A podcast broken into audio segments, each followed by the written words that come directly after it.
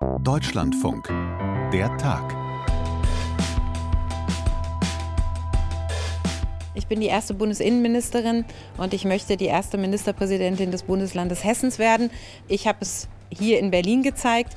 Ich bin in der Lage, Verantwortung zu übernehmen, ein sehr großes Haus zu führen und ich möchte diese Verantwortung jetzt in Hessen übernehmen. Nancy Faeser macht es also. Und was für die SPD-Politikerin hier so vollkommen selbstverständlich klingt, das hält vor allem die politische Konkurrenz für höchst angreifbar. Zumal mit dem russischen Angriffskrieg gegen die Ukraine. Sich als Spitzenkandidatin um das Amt der Ministerpräsidentin in Hessen zu bewerben und gleichzeitig bis zum Wahltag Anfang Oktober auch Bundesinnenministerin zu bleiben. Und für den Fall einer Niederlage in Wiesbaden auch darüber hinaus. Ich habe da ein ganz klares Angebot gemacht für die Wählerinnen und Wähler und ansonsten ähm, äh, stelle ich mich meiner Verantwortung auch weiter hier in Berlin zu bleiben. Kritik an dieser Entscheidung gibt es reichlich. Nur ein Beispiel, Alexander Trom, der innenpolitische Sprecher der Union im Bundestag. Sie hat äh, einen Eid geschworen, die volle Kraft auf dieses Amt zu legen. Sie sagt selbst immer wieder, dass äh, dieses Amt diese Kraft auch braucht.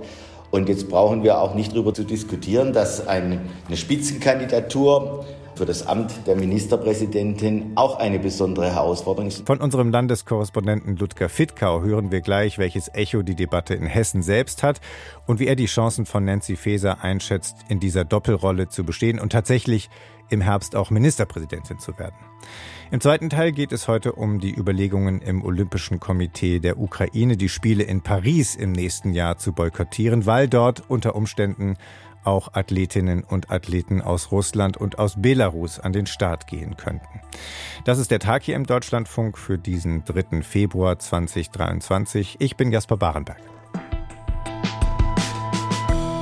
Die Gemeinde Friedewald liegt ganz im Osten von Hessen im Landkreis Hersfeld-Rotenburg genauer gesagt. Hier wird heute der mit viel Trara angekündigte Hessen-Gipfel der SPD stattfinden. Illustre Gäste werden erwartet, zum Beispiel SPD-Ministerpräsidentin Malu Dreyer aus Rheinland-Pfalz, aber auch Anke Rehlinger, die SPD-Ministerpräsidentin aus dem Saarland. Großer Bahnhof also. Und alles einigermaßen arrangiert für Nancy Faeser, gedacht natürlich auch als Startschuss für ihre Spitzenkandidatur zur Landtagswahl im Oktober. Unser Landeskorrespondent Ludger Fittkau ist jetzt in der Leitung. Grüß dich, Ludger. Hallo Jasper. Bist du ein bisschen sauer, dass die Katze jetzt schon aus dem Sack ist vor heute Abend? Ja, ich habe gedacht, äh, zunächst mal fahren natürlich viele Journalisten aus Frankfurt nach Friedewald. Das sind vier Stunden Fahrt hin und zurück und wollten eigentlich heute dann die Informationen bekommen, die dann gestern schon der Spiegel hatte. Auf der anderen Seite muss man sagen, Nancy Faeser braucht ja die Hauptstadtpresse, wenn sie äh, gut wegkommen will die nächsten Monate. Sie bleibt ja in Berlin, also ist auch, auch irgendwie logisch, dass der Spiegel das Prä hat und nicht die äh, Presse hier aus Rhein-Main. Zweifel hast du nicht, dass die Spitzenkandidatin dann ab heute Abend auch offiziell Nancy Faeser heißen wird, oder? Nein, es ist auch schon von der Landes-SPD offiziell bekannt gegeben worden. Also wir können davon ausgehen. Nancy Faeser ist es, sie macht es und äh, sie macht es von Berlin aus. Das ist der, die entscheidende Botschaft äh, des Tages. Mhm. In Berlin, wo du es ansprichst, wird ja gerade viel diskutiert und es gibt jede Menge äh, kritische Stimmen, vor allem aber nicht nur aus der Opposition. Ist das nicht ein allzu gewagtes Manöver? Leidet der Job als Innenministerin, wenn Nancy Faeser dann gleichzeitig Spitzen Kandidatin ist, ist sie möglicherweise mit beiden Jobs dann doch am Ende ein Stück überfordert, weil wir auch Kriegszeiten haben und ihre Themen wichtig sind und das, was ihr großes Ministerium da in Berlin zu stemmen hat. Wie wird das in Hessen diskutiert?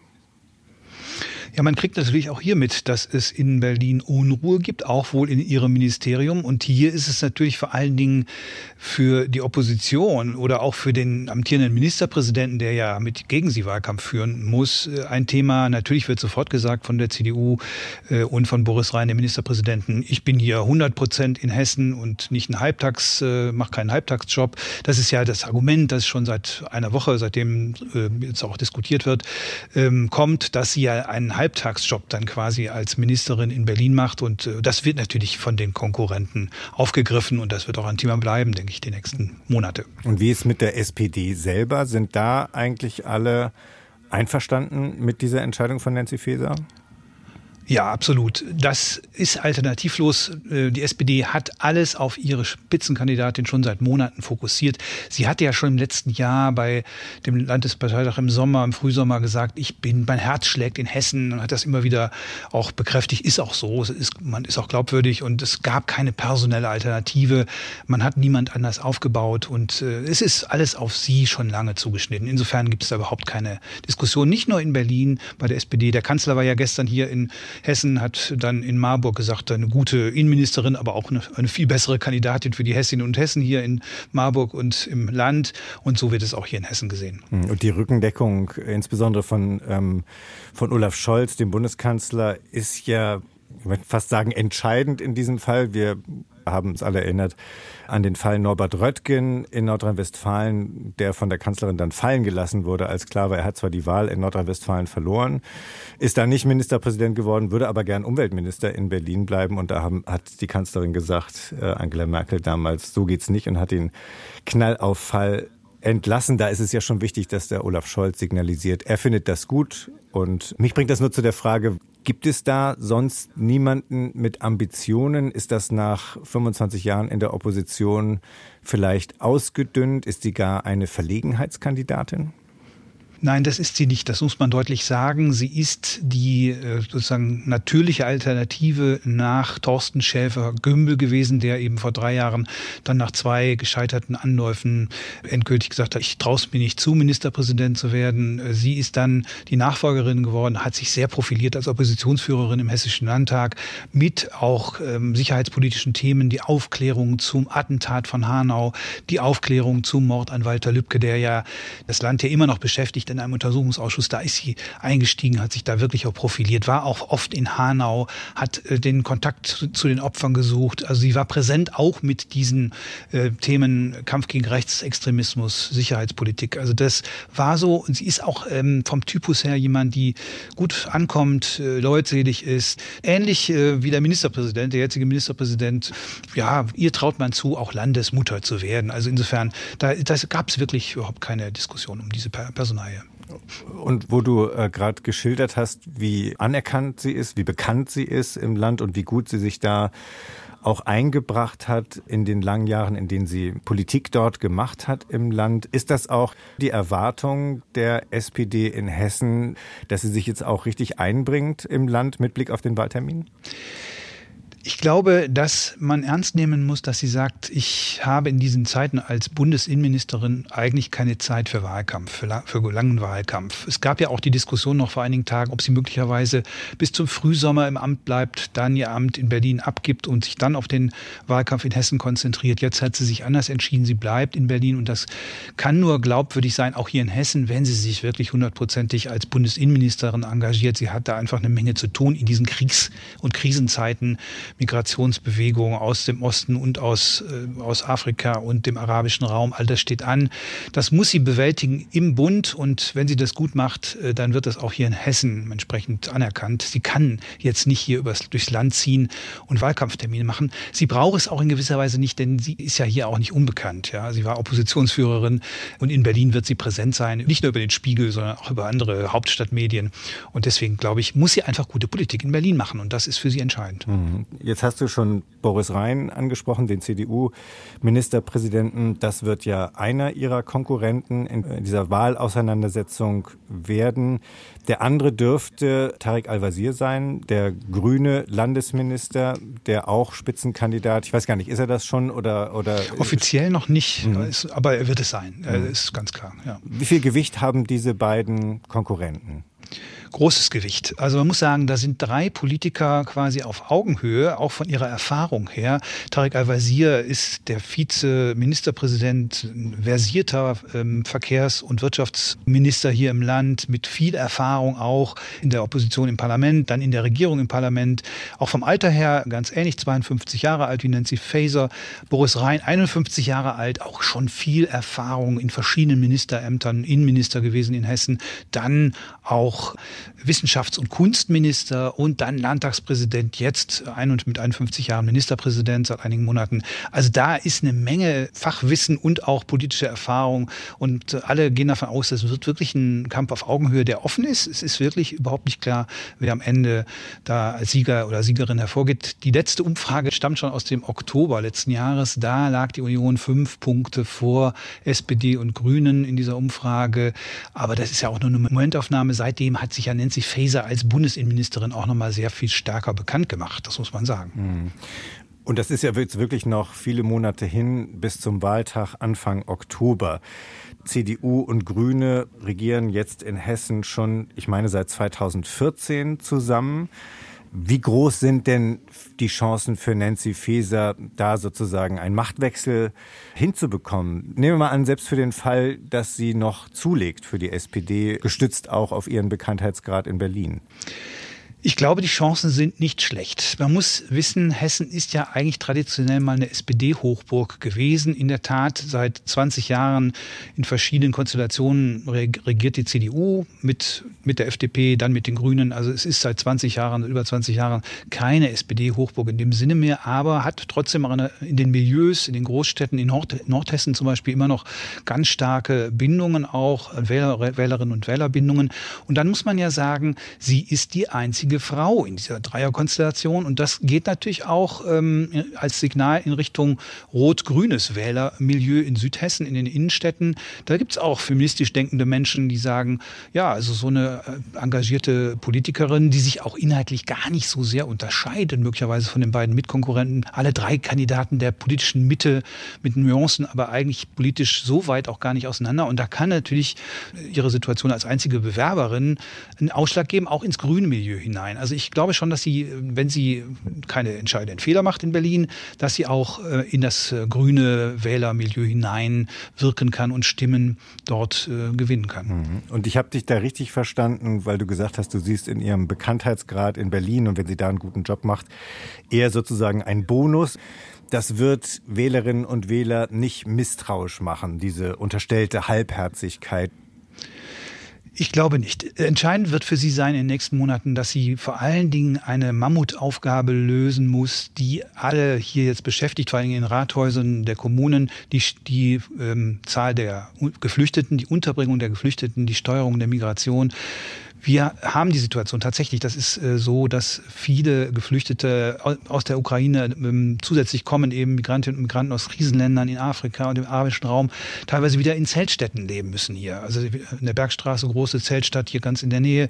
Also das ist ein Thema, die, die Steuerung der Flüchtlingsbewegungen muss passieren, muss gelingen. Und da muss sie auch als Bundesinnenministerin natürlich einiges äh, beitragen. Es kann, wenn es wieder wie 2015 käme, dass Turnhallen und Bürgerhäuser belegt werden müssten, dann gibt es große Probleme und die Probleme wird auch sie dann spüren in Berlin. Das wird dann natürlich auch die politische Konkurrenz entsprechend aufgreifen, dass wenn sie da äh, nicht liefert sozusagen in Berlin, äh, wird sie das merken. Also inhaltlich ist entscheidend, wenn sie das gut macht und auch so macht, dass sie eben über das SPD-Klientel hinaus auch ins grüne Milieu hineinwirkt. Also sie darf auch nicht nur Law and Order signalisieren, sondern muss auch trotzdem immerhin eine gewisse Empathie für Geflüchtete haben und das auch glaubwürdig signalisieren signalisieren, dann hat sie gute Chancen, auch wirklich hier Ministerpräsidentin zu werden.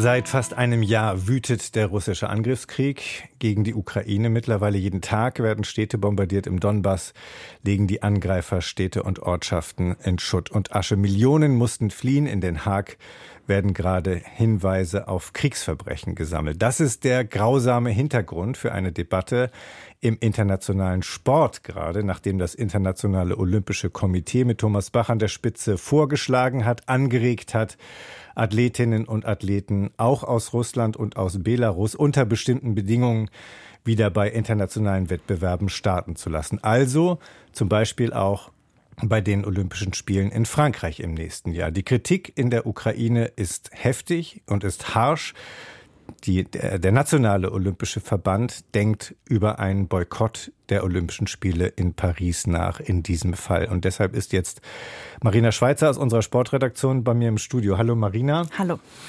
Äh, für heute waren ja Beratungen angesetzt. Die haben auch stattgefunden, dieses Nationalolympischen Komitees in der Ukraine. Ein Boykott wurde jetzt nicht beschlossen, aber als Option bleibt das weiter auf dem Tisch? Ja, ich denke, der Termin heute äh, war dann am Ende eigentlich so ein Fingerzeig. Also man hat da jetzt beschlossen, dass man sich die nächsten zwei Monate Zeit nimmt um da auch nochmal ja die Position zu verstärken, dass man wirklich nicht mit russischen und mit belarussischen Athleten gemeinsam an Olympischen Spielen teilnehmen kann. Und es wird auch jetzt der Sportminister zitiert, aber auch ein Athlet, Wladislav Heraskevich, hat es uns gegenüber im Deutschlandfunk jetzt auch schon gesagt. Er war da dabei bei diesen Beratungen heute. Ähm, ja, da wird eben ganz explizit formuliert, dass man eben auch darauf hinarbeiten möchte und andere davon überzeugen möchte, dass Russland und Belarus eben da nicht als Team auftreten, auch nicht so, wie das jetzt bisher aus dem Internationalen Olympischen Komitee ja erstmal so vorgeschlagen wurde, also äh, so mit so einer gewissen Neutralität, also ohne Staatssymbole. Und was ich ganz interessant fand, der Wladislav Heraskevich, der ist übrigens Skeletoni, auch Olympiateilnehmer, ganz erfolgreich erfolgreicher Athlet aus der Ukraine.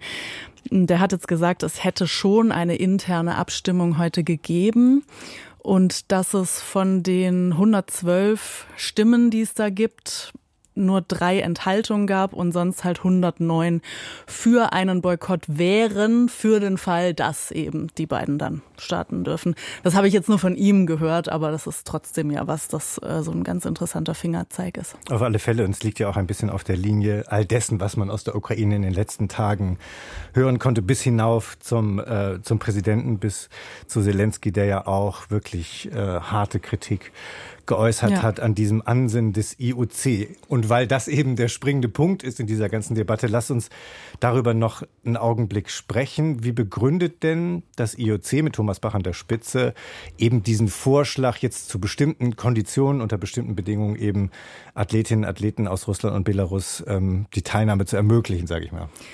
Ja, also erstmal so ganz prinzipiell begründet dass das IOC damit, dass es einen einigenden Auftrag habe, also die olympische Bewegung eine Friedensmission hat, sich zuschreibt und ähm, dass es eben schon auch sagt, es gebe ein Recht von Athleten auf eine diskriminierungsfreie Behandlung und dass man eben nicht, nur weil man jetzt einen russischen oder belarussischen Pass hat, an der Teilnahme von so einem wichtigen Sportwettbewerb gehindert werden kann. Und da hat das IOC jetzt auch wirklich mehrfach auf einen Brief verwiesen von zwei UN-Sonderberichterstatterinnen.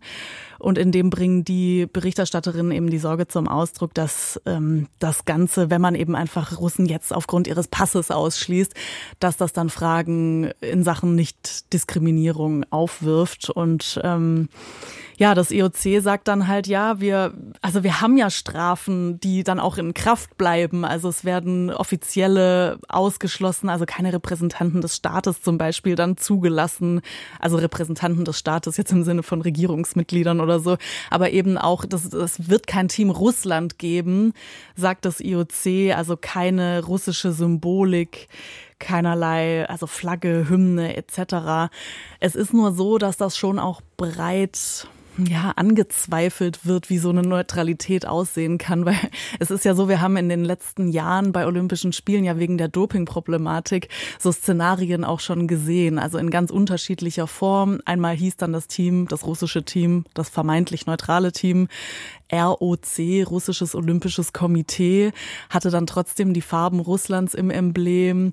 Es gab auch schon olympische Athleten aus Russland. Also es gab unterschiedliche Konstrukte, aber es gab eben auch dort immer wieder die Erfahrung, dass der Verweis am Ende ist, das ist das russische Team und Russland hat das dann auch genauso nach innen auch genutzt und kommuniziert. Also diese Art von Neutralität da gibt's schon sehr großes Misstrauen dagegen. Und ich würde auch mal sagen, also Staatsdoping, das war das Thema der vergangenen Jahre, ein Riesenthema natürlich, ein wichtiges Thema, aber dieser Angriffskrieg hat vielleicht doch noch mal auch eine andere Dimension und all die, die sich jetzt auch empören oder das kritisch sehen, verweisen jetzt ja auch darauf, dass das IOC ganz am Anfang eigentlich sehr klar gemacht mhm. hat, dass äh, Sportler aus Russland, Sportlerinnen größtenteils ausgeschlossen sein werden von solchen internationalen Wettbewerben. Was hat sich jetzt geändert? Ja, also was man sagen kann, ist, die Olympischen Sommerspiele rücken näher. Es gibt auch schon Qualifikationswettkämpfe, Wettbewerbe. Das ist jetzt so rein formal etwas. Irgendwie erscheinen diese Spiele von Paris am Horizont, übrigens auch die Paralympischen natürlich. Ähm, was es jetzt eben gegeben hat, ist, dass das Olympic Council of Asia, also so eine Art Kontinentalverband der olympischen Bewegung, angeboten hat, dass Russen bei asiatischen Wettkämpfen antreten könnten und das Ganze stößt dann natürlich an, dass man sich irgendwie dazu benehmen muss, weil das eben ein olympischer Verband ist. Und ähm, ja, ansonsten kann man natürlich sagen, okay, es, es gibt jetzt fast ein Jahr Abstand zu dieser ursprünglichen Entscheidung. Ähm, vielleicht weniger Schockmoment als noch vor einem Jahr, so als Grundlage aber an der prinzipiellen Situation, warum man das Ganze entschieden hat, hat sich nichts zum Besseren gewendet, sondern natürlich zum Schlechteren. Also der Krieg dauert jetzt fast ein Jahr an. Es gibt viele Tote. Es gibt Eroberungen äh, in der Ukraine. Insofern ist das natürlich etwas, wo man schon Fragezeichen dran machen kann, ob da jetzt irgendwie eine Grundlage dafür da ist, jetzt zu sagen, ja, jetzt revidieren wir unsere Entscheidung von vor einem Jahr wieder. Abgesehen davon, dass eben die Zeit tickt und andere Wettkämpfe Entscheidungen verlangen ja. und das vielleicht alle äh, Verantwortlichen ähm, da im IOC auch unter Zugzwang setzt. Jetzt haben wir schon ein bisschen drüber gesprochen und du hast zitiert aus diesen äh, Grundlagen, sagen wir mal, den Regeln im IOC, dass es nicht zulässig sein darf, Menschen, sage ich jetzt mal ganz allgemein gesprochen, nur wegen ihres Passes, nur wegen ihrer Zugehörigkeit zu einem Land auszuschließen. Das IOC, wenn ich das richtig weiß, hat ja klar gemacht, es soll schon harte Bedingungen geben. Hattest du schon erwähnt, also es darf keine offizielle Mannschaft aus Russland oder Belarus ja. sein, aber wie sehen denn diese Bedingungen aus? Ja, also die Bedingungen sind noch nicht ausdekliniert. Mhm. Also die Sache mit dem, also man, man hat da auch formuliert jetzt in dieser Stellungnahme von vor einer Woche, dass sich Athleten nicht für den Krieg jetzt aussprechen. Das, man kann sagen, ja, da gibt's einzelne Fälle, da ist das einfach. Also es gab ja zum Beispiel da im Luschniki-Stadion in Moskau vor einem Jahr, ich glaube, das war Anfang März oder Ende März vergangenen Jahres, da gab's eine Veranstaltung mit Putin. Das war so eine Art Rallye, Unterstützungsrallye für Putin. Ähm, da waren auch Spitzensportler mit dabei. Ähm, natürlich kann man solche, solchen Sportlern jetzt nicht nachsagen, dass sie den Krieg nicht unterstützen, aber bei anderen wird es eben problematischer. Also das heißt, das IOC sagt jetzt, das Ganze muss erst noch ausdefiniert werden, was wir da genau machen, wie wir da genau hingucken. Aber das ist zumindest etwas, was wir uns jetzt angucken wollen. Ja, ich bleib gerade noch hängen bei dem Gedanken, dass sozusagen die Idee zu sein scheint, es soll nachgewiesen werden von jedem Sportler, von jeder Sportlerin, dass sie oder er den Krieg nicht aktiv unterstützt haben, mhm. dass so eine Art Neutralität da gewährleistet ist, frage ich mich auch sofort, wie muss man sich das praktisch vorstellen? Soll da jetzt ein Prüfungsverfahren entwickelt werden für jeden Einzelnen? Das berührt ja auch diese Frage oder den Vorwurf, den von den Kritikerinnen und Kritikern vielfach kommt, dass einfach so viele Sportlerinnen und Sportler aus Russland Soldaten sind, dass da ja. viele Soldaten dabei sind und wie, wie man eigentlich mit denen umgehen kann. Also man kennt das ja auch aus Deutschland, dass es Sportsoldaten gibt, die erstmal formal also entweder dem Militär oder dem Zoll oder der Polizei zugehören. Da geht es darum, dass sie eine Sportförderstelle haben, Geld verdienen, aber nicht unbedingt sich jetzt in so einem Ausmaß aktiv äh, als Polizisten zum Beispiel beteiligen. Ähm, in Russland gibt es sowas ähnliches. Es wird aber tatsächlich auch dieser Militarismus in Verbindung mit dem Sport schon noch mehr in den Vordergrund gestellt. Also es gibt diese genau diese Sportsoldaten.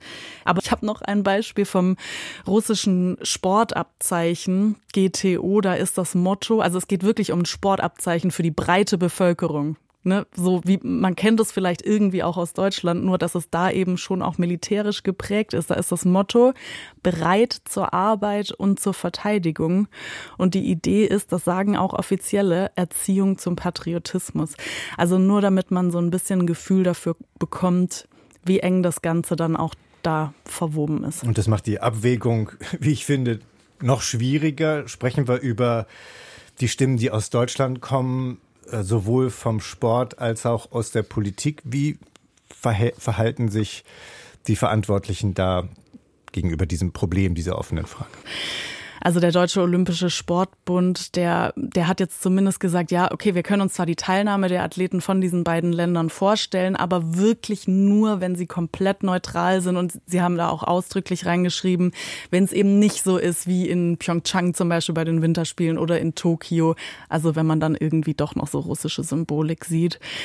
Bei der Sportministerin Nancy Faeser ist es viel deutlicher. Also die ähm, ist ja heute schon auch Thema genau, gewesen. War schon in Hinsicht Thema.